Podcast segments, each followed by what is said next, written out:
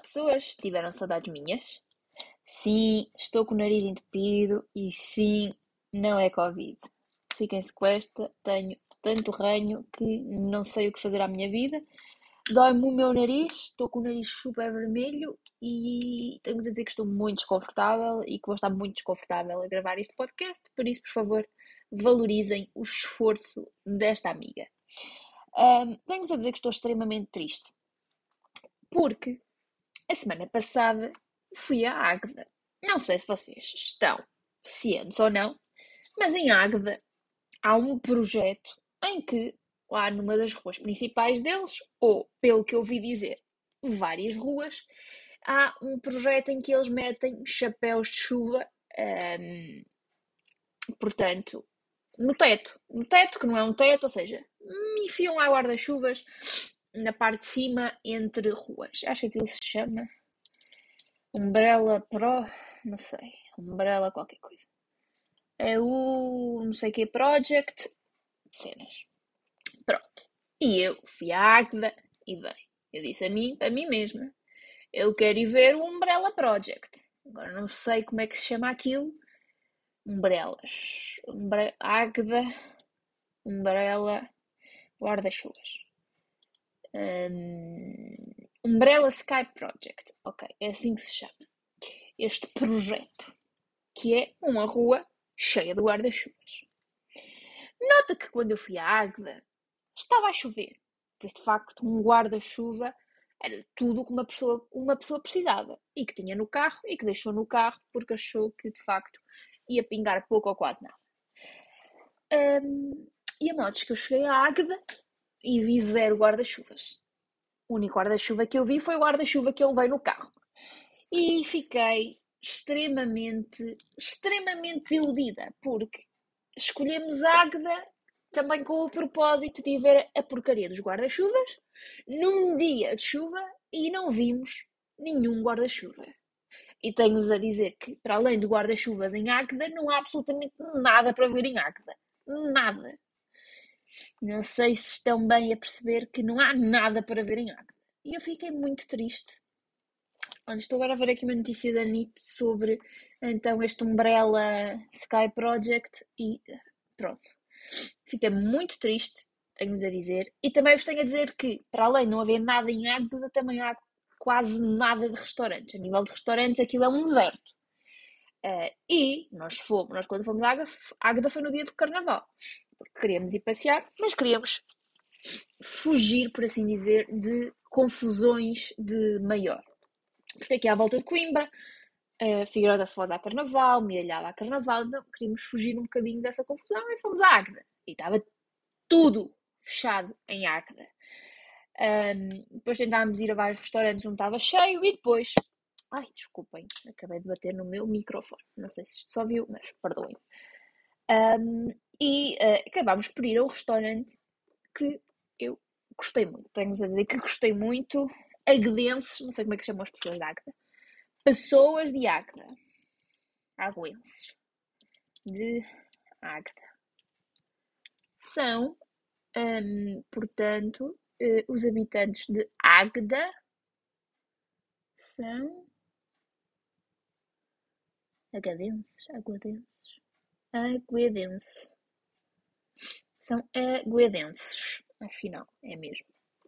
Um, fui a um restaurante, portanto, que se chamava, e se chama, porque ainda não fechou, 1421. E vocês perguntam, Marta, primeiro, porquê é que estás a fungar? Para de fungar. E perguntam em segundo, então o que é que comeste nesse restaurante 1421? Não importa o que eu comi, mas o que eu comi estava delicioso. O que importa, que eu achei super engraçado, o restaurante chama-se 14 21. E eu, para mim, 14, 21, fazia diferença nenhuma. Até que eu cheguei ao restaurante e olhei para, para a emenda. E reparei que em todos os pratos, fosse no início, ou seja, imaginem 14 euros e 80 cêntimos, ou 18 euros e 21 cêntimos. Em cada fração, fosse dos euros ou fosse dos cêntimos, tinha sempre 14 ou 21. E eu achei completamente delicioso, achei super engraçado, super original. se calhar não é assim tão original, mas eu nunca tinha visto nada disto, então achei delicioso. Fomos extremamente bem tratados, comemos muito bem. Eu bebemos uma garrafa de vinhos dois às páginas tantas, quando foi no final da refeição para me levantar para sair. Eu não estava bem confiante no meu caminhar, uh, mas olhem, comemos primeiro umas entradas de brie que estavam deliciosas. Ofereceram também lá umas bolas, ofereceram-nos um amuse-bouche que era, não sei bem já o quê, mas era ótimo. O vinho que bebemos era ótimo. Uh, eu comi um bife a serrano, que tinha tipo queijo da serra e presunto, que era delicioso. E comemos uma sobremesa que é das, sobre, das melhores sobremesas que eu comi nos últimos tempos, que era uma panacota com uh, doce de ovo e bolacha americana. Vocês não estão a perceber a gostosura que era aquela sobremesa. Era deliciosa. Eu adoro ovos moles, adoro bolacha americana e com uma panacota que, por sinal, estava com uma textura perfeita. Então, assim, se forem para o lado de Águeda, vão, recomendo 100% o restaurante 1421. Ide, ide e vão. Tenho-vos a dizer que também há coisas que eu não entendo, como não haver guarda-chuva em Águeda, é o senhor que a semana passada, na quinta-feira, estava, portanto, no ginásio, mais precisamente a fazer o quê? A correr na passadeira de, portanto, o quê? Chinelos. Eu tenho várias perguntas. Tenho várias. Mas a principal pergunta que eu tenho é porquê e como? Porque é que ele achou que era uma boa ideia correr para a passadeira de chinelos e como é que ele estava a conseguir correr na, passa, na passaleira de chinelos. É assim, eu deixo aqui ao mundo esta, estas questões para que se alguém souber ou tiver uma resposta para elas, me a dar, porque de facto eu tentei me pôr no lugar do homem e não consegui compreender. Eu compreenderia se ele tivesse aí para a hidroginástica e fosse com chinelos, mas não, ele estava a correr na passadeira.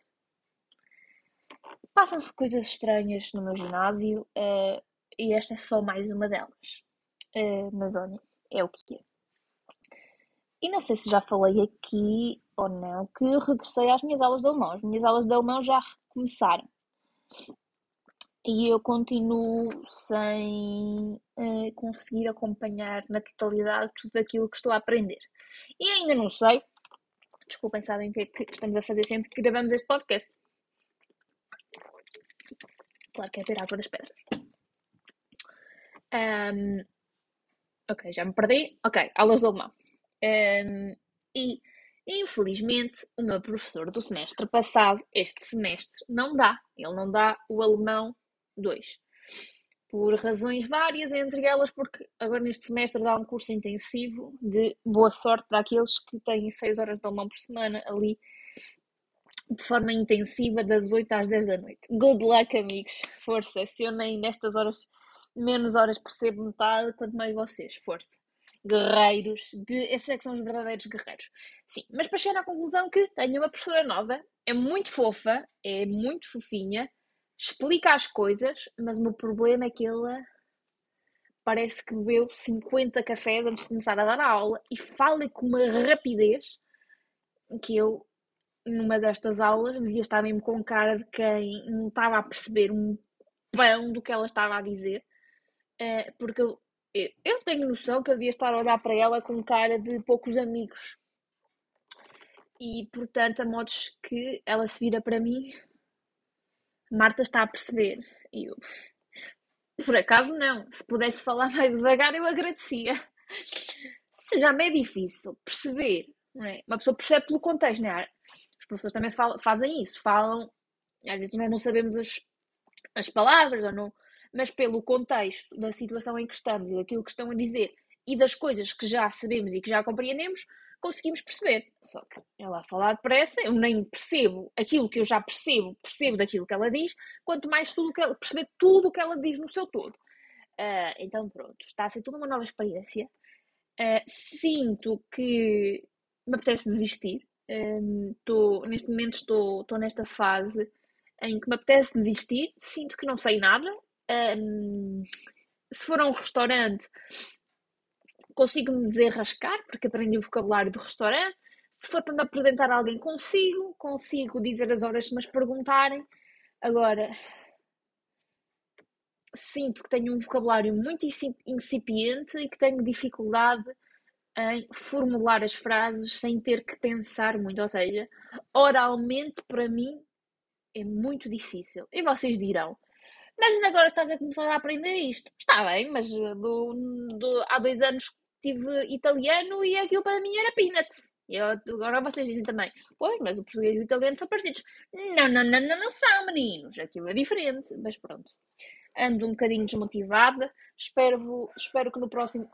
Eu espero que vocês não estejam a ouvir estes cãezinhos dos meus vizinhos a ladrar, mas se estiverem, sim. Continuam a, a morar dois cães e duas pessoas num T0 aqui à frente. Como é que conseguem? Não sei. É das tais questões que eu não consigo compreender. Fiquem-se com esta. Um, e por fim, deixo-vos com a palavra desta semana, que eu só está aqui porque eu acho esta palavra fascinante e nem sei para que é que existe esta palavra na língua portuguesa. Porquê? Vai-se lá saber. Uh, mas existe e vou-vos partilhar que a palavra desta semana é flamívomo. Flamívomo. Acho que é assim que se diz. Flamívomo. Mas é com dois Os.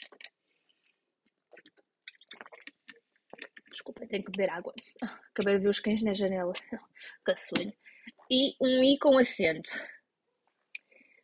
É um adjetivo, sim, e tenho-vos a dizer que isto normalmente é utilizado em linguagem poética, mas como nós todos, vocês que ouvem o podcast e eu, somos uns autênticos poetas, vamos utilizar claramente esta palavra no nosso dia a dia.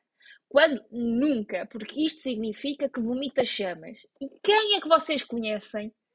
Quem é que vocês conhecem que vomita chamas? Sim, apenas um dragão. Se os dragões existem, Provavelmente não. Mas olhem, fiquem-se com este. É um dragão flumívomo ou uma fúria flumívoma? Olhem, com esta vos deixo, duvido que vocês utilizem, mas olhem, pelo menos o vosso, o vosso léxico fica mais rico. Espero que tenham uma ótima semana. Portem-se bem mal e beijocas!